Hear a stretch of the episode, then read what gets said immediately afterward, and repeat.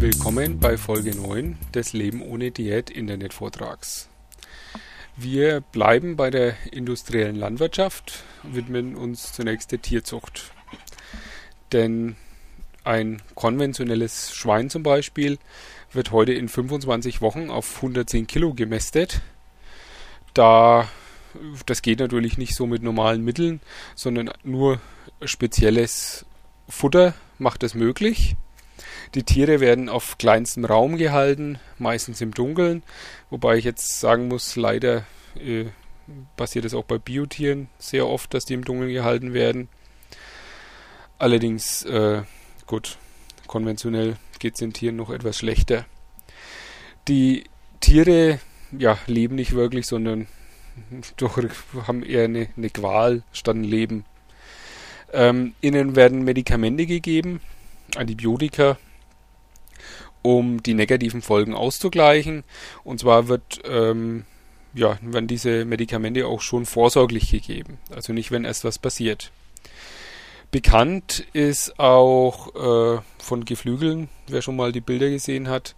Also es ist so, dass die, der, die Knochen mit dem Fleischaufbau schon gar nicht mehr mitkommen. Also diese Tiere sind einfach auch nicht mehr in der Lage zu stehen, zu laufen oder sonst irgendwas. Wer Bilder gesehen hat, man sieht es manchmal ja auch im Fernsehen, ähm, ein furchtbarer Anblick. Also garantiert nicht das, was ich essen will. Ähm, ja. Zurück zur Industrie. Die Industrie optimiert unsere Lebensmittel. Geschmack wird chemisch hergestellt.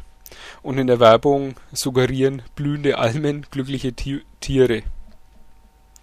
Ich möchte äh, da auch ein Zitat von Karl Ludwig Schweißfurt anbringen.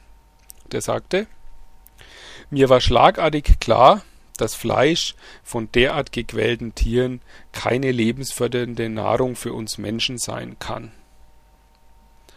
Ja, Karl, Karl Ludwig Schweißfurt.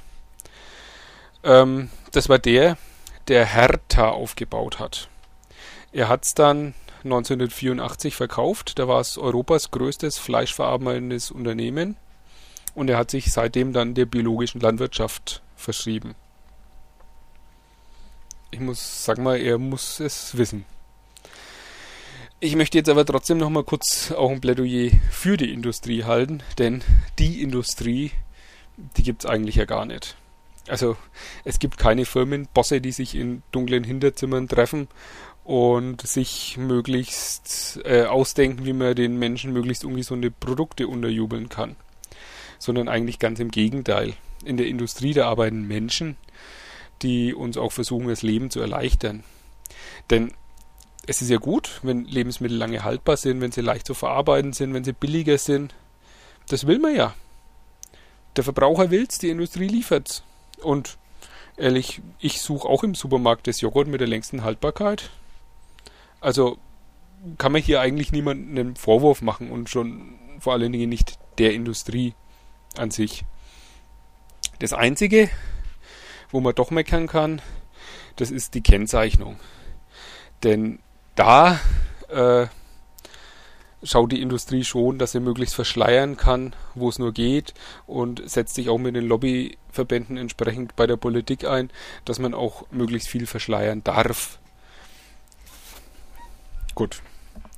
Das war es jetzt mal zur industriellen Ernährung. Das in der nächsten Folge beschäftigen wir uns dann wieder mit dem Übergewicht. Bis dahin, tschüss.